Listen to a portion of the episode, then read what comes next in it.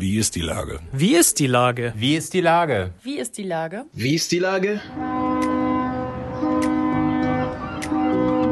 Der fast tägliche Podcast mit Lars Meyer.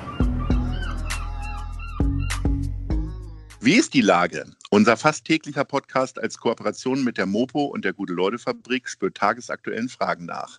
Macher, Musikerinnen, Models, Mütter und Politiker – genauso wie Schwestern, Schweißer, Freiberufler oder Helfer, kommen knapp 15 Minuten zu Wort.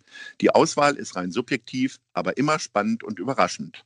Mein Name ist Lars Meyer und ich rufe fast täglich gute Leute an. Unser Partner, der das diese Woche möglich macht, ist das Discovery Dog in der Hafen City. Herzlichen Dank. Heute befrage ich die Musikerin Sophia Poppensieger von Tonbandgerät. Ahoi, Sophia. Hallo, schön, dass ich dabei sein darf. Liebe Sophia, Autokinokonzerte scheinen das Allheilmittel für viele Musiker zu sein. Wann sehen wir Tonbandgerät auf so einer Bühne? Ja, das, äh, ich finde, ist ein ganz, ganz schwieriges Thema. Wir haben da auch schon drüber geredet. Ich war jetzt noch nie auf so einem Autokonzert, ähm, kann daher jetzt nicht wirklich was dazu sagen, aber also ich würde mir als Zuschauer ungern sowas angucken und ich würde auch als Musiker ungern sowas spielen. Weil wir sind eine Band, wir haben genau vor einem Jahr einen Song gemacht, äh, um Leute zum Radfahren zu begeistern. Und dann zu sagen, ey, ja, lasst das Fahrrad stehen, wir gehen jetzt, äh, holt eure Autos raus, wir geben Konzerte und wenn es euch gefällt, drückt ihr mal die Hupe. Wäre irgendwie komisch. Ist also ein eindeutiges Statement von der Band, ja, was ihr schon abgegeben habt. Also Fahrradkino ja, Autokino genau. eher nein. Ja, und es ist natürlich auch ein Privileg, äh, dass wir jetzt gerade sagen können, nein, wir wollen das nicht spielen. Ähm, mhm. Und es kann natürlich sein, dass wir weiß nicht, wenn das hier noch länger geht, auch ein Autokonzert spielen, aber wir werden es nicht aus voller Überzeugung spielen können. Hast du dich denn mal umgehört, was so Musiker erzählen, wie das so ist?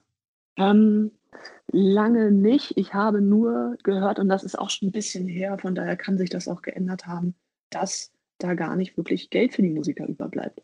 Sondern dass also die größeren Bands, ich will jetzt keinen Namen nennen, äh, das vor allem für ihre Crew machen, damit die äh, ihre Einnahmen haben. Das fand ich sehr überraschend. Ja. Würdest du denn so ins Autokino gehen oder warst du mal im Autokino? Ich glaube, es gab jahrzehntelang gab es überhaupt kein Autokino hier in Hamburg, ne? Ja, also ich habe kein Auto, aber also wenn, dann hätte ich gern Pickup-Truck. Müsstest du mit Taxi dahin? Nee, ich hätte dann so einen Pickup-Truck und würde hinten auf der Ladefläche liegen mit, mit Wolldecke. So stelle ich mir das ganz gut vor. Ihr habt ja auch keine Wohnzimmerkonzerte gemacht. Äh, insofern seid ihr ja doch sehr konsequent. Ähm, ja. Wie leicht ist es denn, konsequent zu sein in diesen Zeiten? Es ist sehr, sehr schwer, weil also unsere ganze Band basiert darauf, dass wir live spielen, dass wir Konzerte spielen und dadurch ziehen wir auch ganz, ganz viel ja, positive Erfahrung und auch ganz, ganz viel Motivation und das fehlt uns natürlich sehr.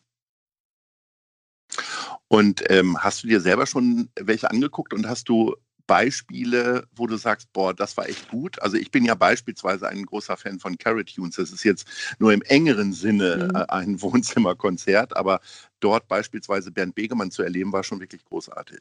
Ja, ich finde, äh, Carrot Tunes macht einen enorm guten Job. Das ist ja auch ein enorm motiviertes Team dahinter. Und das ist halt nicht, dass sich da Musiker in ihr Wohnzimmer stellen und mit der Handykamera filmen, sondern da ist ja richtig ein Team hinter, die filmen und die den Ton machen. Und ja, sowas kann ich mir auch gut angucken. Ähm, und so dieses wirklich, wie es am Anfang war, dieses Leute halten ihr, ihr Handy hin und spielen ein bisschen, fand ich am Anfang charmant, kann ich mir aber nicht so oft angucken. Ich glaube, so geht es gerade vielen. Jetzt haben wir die ganze Zeit darüber gesprochen, was du nicht gemacht hast. Also keine ja. Wohnzimmerkonzerte, kein Autokino und wie auch immer. Wie hast du denn die letzten Wochen gefüllt von der kreativen Seite her? Ist man jetzt kreativer oder ist, ist irgendwie gar nicht zusammengekommen so an Songs oder wie auch immer? Ja, ich habe es mir auch so vorgestellt, so ich bin jetzt ganz viel zu Hause und habe endlich mal die Zeit, um äh, ganz viel Songs zu schreiben.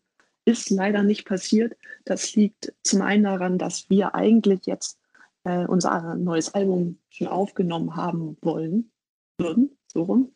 Ähm, das heißt, das ist schon fertig und da ist ganz, ganz viel schon im Vorhinein passiert. Und wenn man so ein Album schreibt, irgendwann kommt man an den Punkt, wo man ja einfach nichts mehr zu sagen weiß, weil, weil alles schon geschrieben ist. Und das ist der Zeitpunkt, wo man eigentlich sagen sollte, okay, und jetzt kommt es raus. Da hat uns Corona ein bisschen den Strich durch die Rechnung gemacht. Aber wir haben ein paar Songs aufgenommen auf dem digitalen Wege. Also jeder für sich zu Hause mit, mit einem Produzenten, der in Berlin sitzt, den wir auch noch gar nicht live gesehen haben. Das ist auch ganz spannend.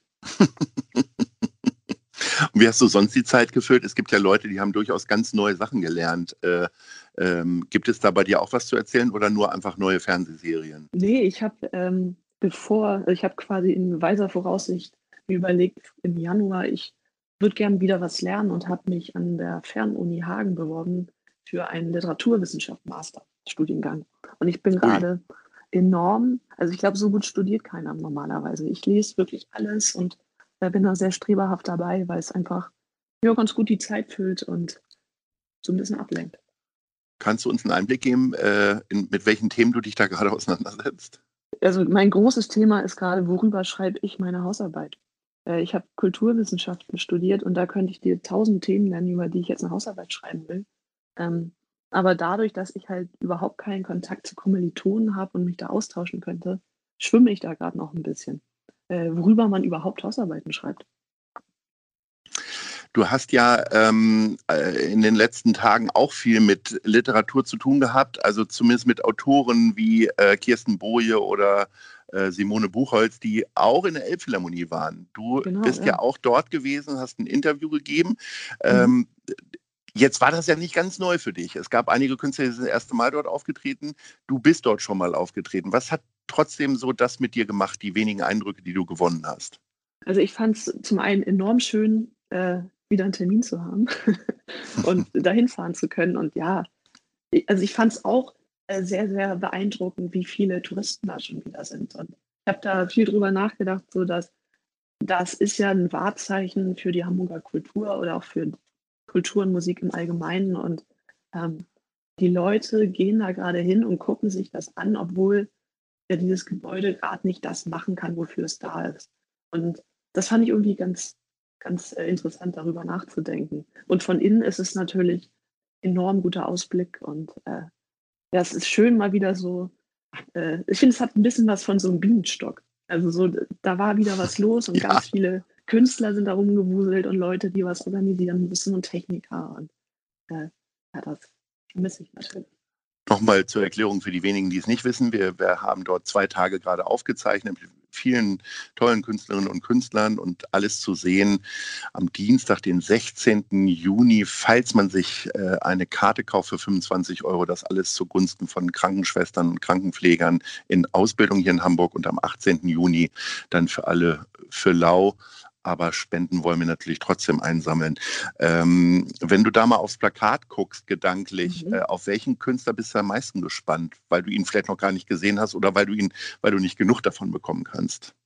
Also da sind enorm viele Künstler. Also ich kann wirklich jedem empfehlen, holt euch da ein Ticket und äh, schaut es euch an. Es ist ein, es ist wirklich ein Festival, das sich auch von zu Hause, glaube ich, sehr, sehr lohnt und was, wo man, glaube ich, auch so diese besondere Atmosphäre, die da an dem Tag war, auf jeden Fall ja mitkriegt. Und das ist ja, das ist ja auch ein gutes Gefühl. Und ich freue mich auf jeden Fall ähm, auf Enno Bunger, muss ich sagen. Das ist, glaube ich, für ihn das erste Mal gewesen, dass er da gespielt hat, oder?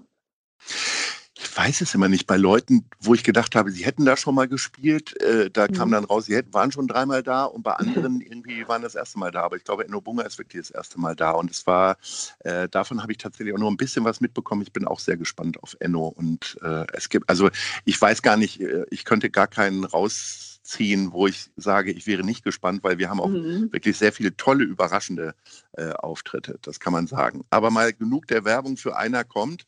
Äh, wir haben ja in den letzten Wochen auch ein bisschen was zu tun gehabt. Du hast auch äh, in der Sendung zu einer kommt ja schon über deine Gremiumsarbeit gesprochen. Du warst im genau. Gute Leute Kulturgremium und hast dafür gesorgt, dass wir jetzt äh, weit mehr als 400.000 Euro demnächst äh, an die Hamburger Kultur ähm, zurückgeben. Also zur Erinnerung, es gab das äh, Festival Keiner kommt, alle machen mit. Dort haben wir ähm, knapp eine halbe Million äh, Euro eingesammelt. Wir haben jetzt einen Winternotgroschen haben wir festgelegt und es gibt ganz viele Einzelfälle, die wir unterstützen. Ähm, was hat das mit dir wiederum gemacht? Ich kann mich erinnern, äh, einige, die aus dem Gremium waren, die haben gesagt, boah, ich war das ganze Wochenende sehr, sehr tief drin und war auch echt deprimiert. Wie war so deine Stimmung, als du dir die Anträge durchgeguckt hast? Ja, es, es war auf jeden Fall ich glaube, das hatte jeder von uns und das ist ja auch wichtig, dass man so das Gefühl hat, wieso sollte ich das entscheiden dürfen?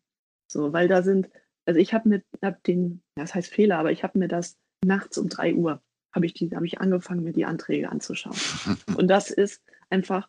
Das ist ein bisschen wie ein Horrorfilm waren, gucken nachts ja, um drei, sind, ne? Es waren enorm viele Anträge, also, also über 200 wahrscheinlich, oder? Ähm, ja, wir haben insgesamt über 270. Du dürftest aber allerdings schon wahrscheinlich schon 150, 160 dir durchgeguckt haben mit Sicherheit, genau. weil du ja im Bereich Musik warst.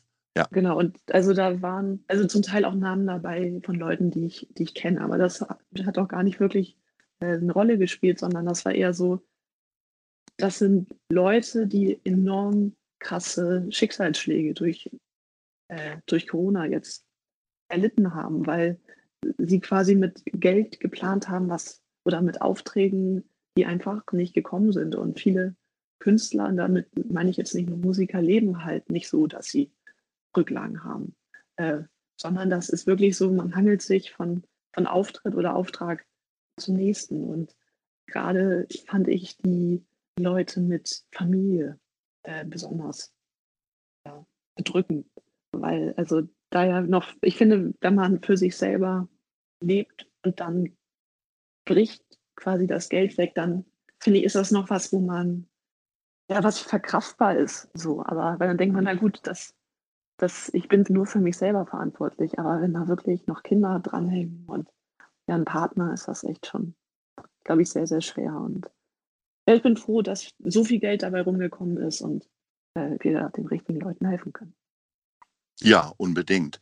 Ähm, Jetzt ist das Motto ja äh, ein Ständchen für die Helferin. Wir wollen mhm. Auszubildende in der Kranken- und Altenpflege unterstützen. Hast du da einen persönlichen Bezug zu? Bist du mit, einer, mit einem Krankenpfleger befreundet oder ähm, äh, hast du abends geklatscht oder was ist deine Beziehung dazu? Also, wir haben auf jeden Fall als Tonbandgerät enorm viele Fans, die aus dem äh, Gesundheitsbereich kommen. Also dadurch kriegt man viel mit und also privat habe ich, glaube ich, vier Freunde, die im medizinischen Bereich als äh, Pfleger oder sogar als Arzt äh, arbeiten. Und dadurch kriege ich natürlich auch ganz, ganz viel mit. Und vor allem kriege ich mit, dass ich davor enorm Respekt habe. Also ich finde, das ist ein, also Pfleger zu sein, ist ein wirklich cooler Job, der, glaube ich, sehr, sehr erfüllend sein kann. Und ähm, da muss halt gerade nur noch ein bisschen was passieren, dass sie bessere Arbeitsbedingungen und eine bessere Bezahlung kriegen. Und ich hoffe, dass Corona da in der Gesamtbevölkerung einfach auch nochmal ein Bewusstsein für geschaffen hat. Weil wir brauchen diese Leute und das ist, ich finde, das ist ein coolerer Job als Musiker zu sein. So, also ich finde, da müssen die Leute dann sagen, so was, du bist Musiker, ähm, müsste sein, was krass, du bist Pfleger und dann kriegst du ein Bier ausgegeben. So müsste es eigentlich sein. Schöne Sichtweise. Wir versuchen alles, äh, damit ja. auch zu helfen. Sag mal, du hast ja noch einen ganz wunderbaren Popca äh, Podcast, einen Popcast ja, wahrscheinlich Podcast auch, weil ihr viel über Pop sprecht. ja. äh, mit Ole Specht zusammen, eurem Sänger genau. ähm, Sommer ohne Wolken. Ja. Ähm, erzähl mal, was, wie bereitet man sich auf so einen Podcast vor? Also äh, tragt ihr dann immer mal wieder eure Erlebnisse zusammen und sagt, wollen wir darüber reden, darüber reden oder wie funktioniert das? Ähm, also, oder plaudert ihr einfach drauf los? Normalerweise ist es so, wir reden über unsere Erlebnisse und auch was wir als Musiker so erleben. Und vor allem haben wir diesen Podcast ins Leben gerufen, weil wir einfach enorm viele Songs haben, die nie das Licht der Welt erblickt haben. Und das hat unterschiedliche Gründe und wir wollen auch gar nicht, dass jeder Song rauskommt. Aber es gibt viele, die wir trotzdem gern mit Kommentar, mit Sternchen zeigen würden. Und das machen wir in diesem Podcast relativ häufig. Aber wir reden auch über Netflix-Serien, über Essen, über alles Mögliche. Essen ist ein gutes Stichwort. Ja. Ihr zeigt euch sehr generös, auch als Tonbandgerät, aber auch als Podcast. Sommer ohne Wolken geht Pizza essen mit Leuten, die sich das erkaufen bei Startnext, um auch Geld für die Krankenschwestern einzusammeln. Äh, wie oft gehst du denn normalerweise Pizza essen? Das ähm, ist, gehört ja zum Musikerleben irgendwie dazu, oder? Die Pizza? Das ist immer so das Schnellste, was man irgendwo noch so kriegen kann. Nachts. Ja, nee, ich, ich gehe auch wirklich sehr, sehr gern Pizza essen. Und ich äh, habe auch die äh, Pizza-Kategorien erfunden. Ich finde, es gibt die äh, Dönerpizza, das ist eine eigene Kategorie, die kann sehr gut sein. Es gibt die Tiefkühlpizza, es gibt die italienische Pizza, es gibt die Lieferpizza ähm, und es gibt die, habe ich schon Tiefkühlpizza gesagt?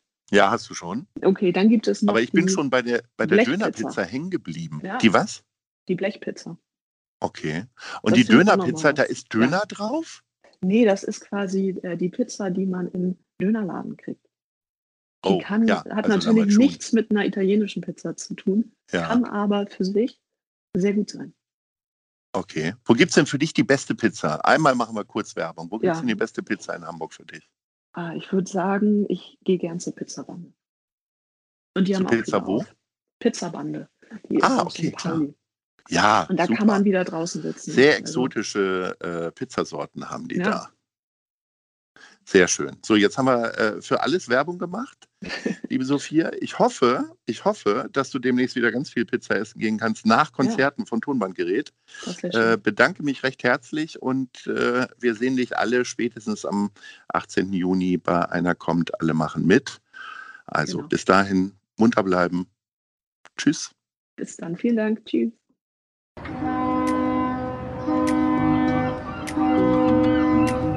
Dieser Podcast ist eine Produktion der Gute-Leute-Fabrik und der Hamburger Morgenpost.